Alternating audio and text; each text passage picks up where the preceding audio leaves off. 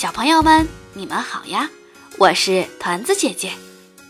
一位小个头的鳄鱼先生爱上了一位大个头的长颈鹿女士，他们两个能幸福的生活吗？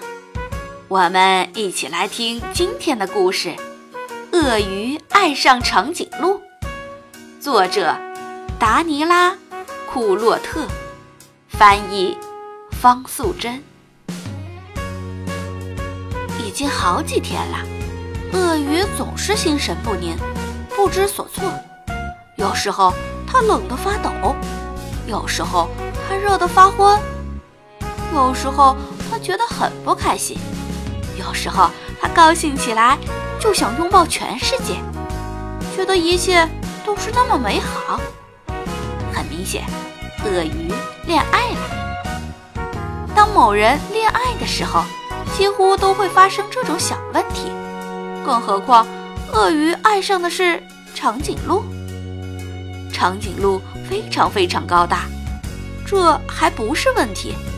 问题是，当鳄鱼想给长颈鹿一个最甜蜜的微笑时，它根本看不到。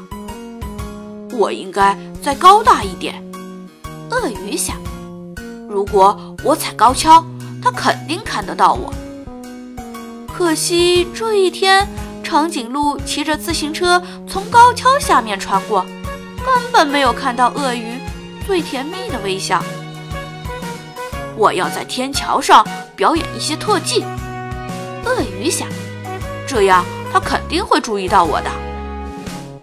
可惜长颈鹿的好朋友正在对长颈鹿说一件很重要的事情，他根本没有看到鳄鱼表演什么特技。鳄鱼想：“我要爬到它最喜爱的树上，然后请它吃树叶。”为了不出一点差错，鳄鱼还去买了一些特别鲜嫩的树叶。想不到长颈鹿那天喉咙痛，好像打了一个结，它完全没有胃口。他去买了治喉咙的药水，对那棵他最喜爱的大树，还有鳄鱼。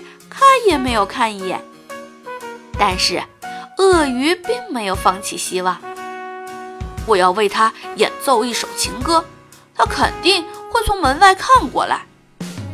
可惜那天长颈鹿一直都在听自己的音乐，完全没有听到鳄鱼的情歌。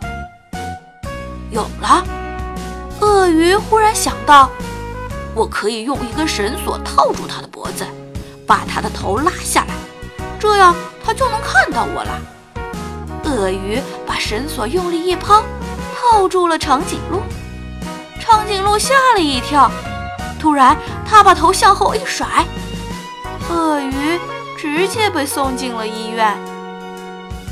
当他康复出院的时候，他已经放弃了所有的希望，他永远也不会送给长颈鹿最甜蜜的微笑了。他伤心的。回家，突然，砰砰！鳄鱼和长颈鹿撞到了一起。一阵混乱之后，鳄鱼倒在了地上。当他恢复知觉时，看见长颈鹿正趴在自己面前。长颈鹿说：“哦，对，对不起，我我没有看到你。”就这样。他们坐在地上，满头绕着金星。当他们彼此相望时，忍不住笑了。他们心中都感到很温暖。鳄鱼说：“幸好刚才你没有看到我。”对呀，长颈鹿说：“要不然我就永远看不到你最甜蜜的微笑啦。”